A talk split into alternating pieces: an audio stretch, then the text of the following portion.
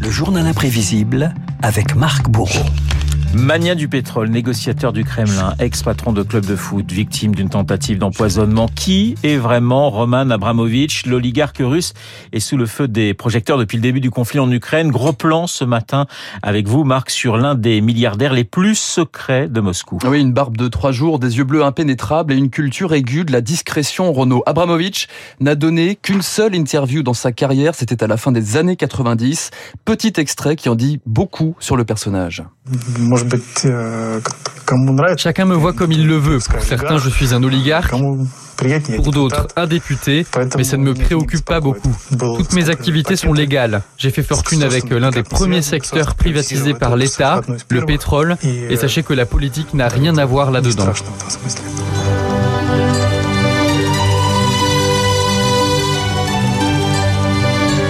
Roman l'histoire d'un orphelin ukrainien parti de rien mais qui grimpe les échelons au crépuscule de l'URSS. Fin 80, Renault, il se lance d'abord dans un secteur atypique.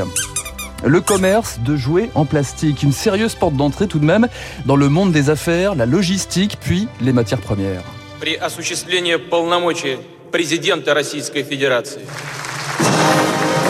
En mai 2000, tout s'accélère avec l'intronisation de Vladimir Poutine au Kremlin dans l'assistance Roman Abramovich, 34 ans, fraîchement nommé gouverneur de l'Est de la Russie, mais surtout heureux propriétaire d'une société pétrolière achetée par une, pour une bouchée de pain et revendue 13 milliards de dollars.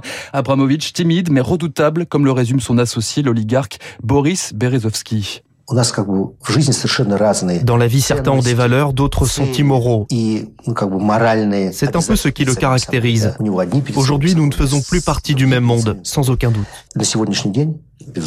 Car en 2012, leur collaboration se termine par une bataille judiciaire dans la revente d'un géant pétrolier. La justice donne raison à Abramovich. Le coup de grâce pour Berezovsky, cet ancien proche de Boris Eltsine, y voit une décision purement politique. Parfois, j'ai l'impression que c'est Poutine lui-même qui a écrit ce jugement. Abramovich, l'homme clé du Kremlin, une fortune estimée à 11 milliards d'euros, l'homme aux trois passeports, russe, israélien, portugais, dont la discrétion est rattrapée par un train de vie clinquant, des voitures de sport, un Boeing 767 et des yachts célèbres comme l'Eclipse, un bunker flottant de 162 mètres de long, décrit ici par la télévision britannique. L'Eclipse a des fenêtres par balles et un système de défense antimissile. Les curieux sont dissuadés par un bouclier anti-paparazzi. Abramovich, c'est aussi une île privée sur la côte caraïbe, des villas, des manoirs et même un château somptueux sur le cap d'Antibes. Visite du propriétaire avec Stéphane Bern. Édifié par un aristocrate anglais à la fin des années 20 dans le plus pur style victorien, son parc s'étend sur 8 hectares, tapissé d'une longue pelouse à l'anglaise bordée de pins qui semble comme se jeter dans la mer.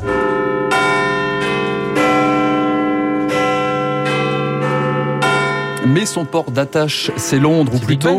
C'est Big Ben, ah exactement. Londres, ou plutôt Moscou sur Tamise, comme on la surnomme. Comme beaucoup d'oligarques russes, Abramovich profite de conditions fiscales avantageuses. En 2003, il achète le club de foot de Chelsea, 250 millions d'euros, à la surprise des joueurs, comme Emmanuel Petit. On est devenu peut-être à l'heure actuelle le, le, club le plus riche au monde en l'espace de, de trois mois.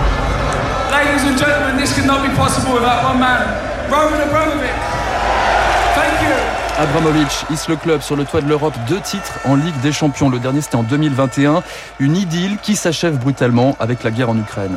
Roman Abramovich says, I have taken the decision to sell the club Début mars, Abramovich annonce la vente du club 3 milliards d'euros, vente suspendue par le gel de ses avoirs. Les oligarques sanctionnés à l'ouest et rappelés au bercail par Poutine, le président russe sifflait il y a deux semaines la fin de la récré. Je ne juge pas ceux qui ont une villa à Miami ou sur la French Riviera, Ils ne peuvent pas vivre sans foie gras ou les libertés de genre. Mais tout peuple, et en particulier le peuple russe, est capable de distinguer les vrais patriotes de la racaille et des traîtres. C'est très clair. C'est très clair. Message reçu euh, d'Abramovich qui est depuis rentré à Moscou, la fin d'une parenthèse dans la capitale britannique, dont il vantait la qualité de vie il y a encore peu de temps dans le Financial Times. Au moins là-bas, disait-il, vous n'avez pas l'impression que les gens vous observent. Voilà, Abramovich aussi célèbre que mystérieux, le journal imprévisible signé Marc Bourreau, la seule chronique que vous pouvez entendre. La musique du docteur Givago, Big Ben, Stéphane Bern et, un petit poussin. Emmanuel Petit et éventuellement un petit poussin. Merci Marc, on vous retrouve demain à la même heure. Il est 7h53 dans un instant. David Barou et son